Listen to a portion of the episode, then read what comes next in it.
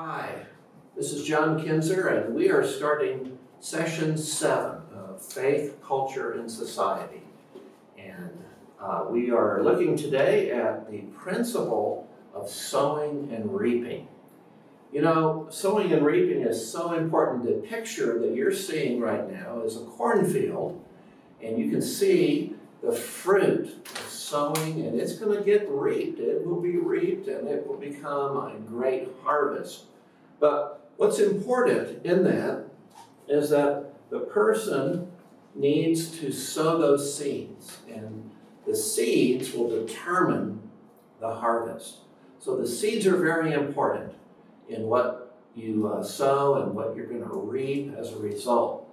So, sowing and reaping, you know, we are uh, encouraged in Galatians, um, in uh, the Galatians chapter, I believe it's chapter 6, where it says, Do not uh, be deceived. God is not mocked. For whatsoever a man sows, he will also reap. So it's a spiritual principle. Whatever you sow, you're going to reap that. It's a law so to speak. It's a spiritual law. So remember that principle that you're sowing, like a seed, takes root, and that harvest will result. If you put biblical ideas out, if you plant biblical truth, biblical seeds, and what is the soil? The heart. You're going to be planting those principles in the heart so that soil is the soil of a person's heart. And so, if you're a pastor, if you're a parent, if you're a teacher, you're going to be planting, hopefully, good biblical seeds in hearts. And you'll gain a godly fruit as a result. Well, let's take a look a little bit about the seed. Uh, we are again, uh, it's important to realize that there are internal truths that we plant in the heart, and there are external fruits or results that we get as a result of that. And if we kind of make a contrast, make a what I call a T chart, the internal is unseen. You can't see the heart of your student. But the fruit that comes, of course, is seen. The internal is invisible. You can't see. It's by faith that we plant those seeds. You know, the farmer, good example. He's planting, he doesn't see that he'll even get a harvest. He may not get a harvest. It may be a drought year. He may not have enough water. But he plants in faith. So this is an invisible, uh, in the in the internal, that seed that goes to the ground. There's no plant yet. Nothing is visible. But when that plant springs up, you begin to get visible results at that point. Another thing that we can see is that this is, of course, in the heart.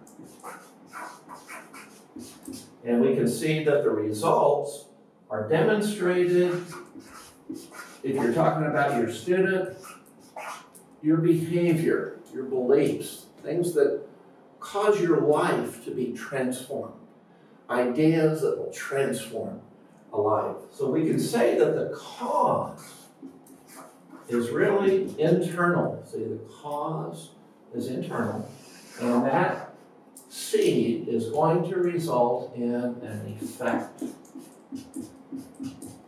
And you want to teach cause to effect. You want to show your students that what they put their heart to is going to bring a fruit, is going to bring a harvest.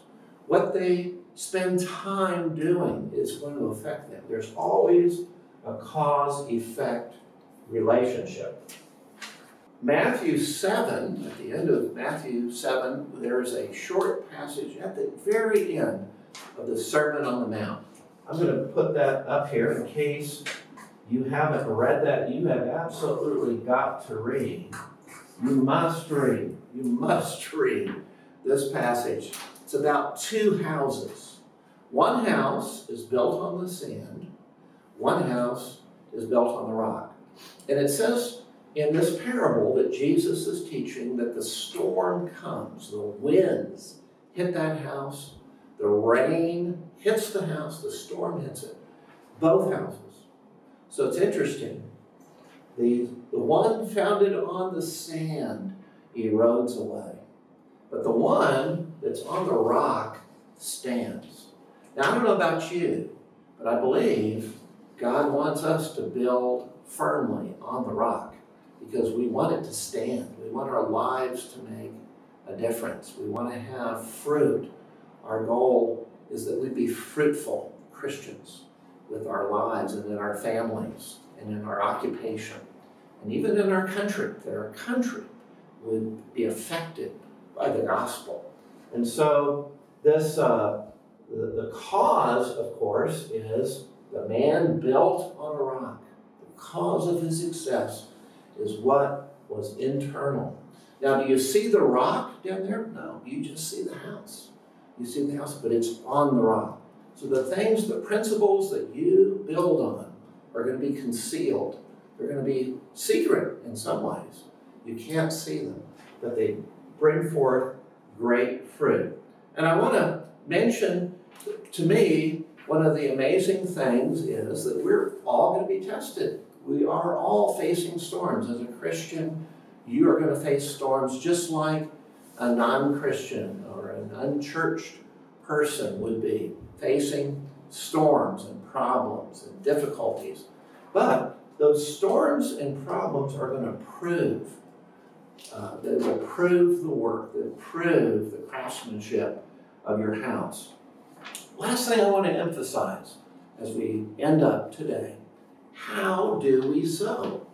You know, we, we all want to sow good seed. We all want to have good results, right? We all want to see a good effect to our life. So, how do we sow?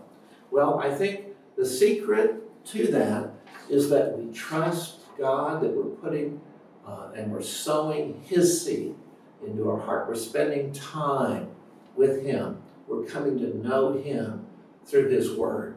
And of course, that is sort of building a reservoir of faith, trust, uh, godliness in your life that will be uh, influential in touching other people. Your family, your relatives, the culture that you're in is going to be touched by that. So we sow by what we read. What do we put into our hearts? What do we teach? We're sowing into other people. What do we listen to? What are we are we being careful with what we sow into our hearts? Because our heart is going to determine the kind of person that we really become. Um, so our hearts are critical. What are we putting? What are we laying up inside? What is that unseen reservoir of truth that we're laying in our lives? Are we meditating on God's Word? Are we memorizing God's Word? Are we serving others? Are we learning from the Lord? See, all those things are ways that we sow and plant. So, um, plant the truth of God's Word in your life, and it will bear fruit. Your, your life will be fruitful. God bless you as you learn and uh, apply these truths.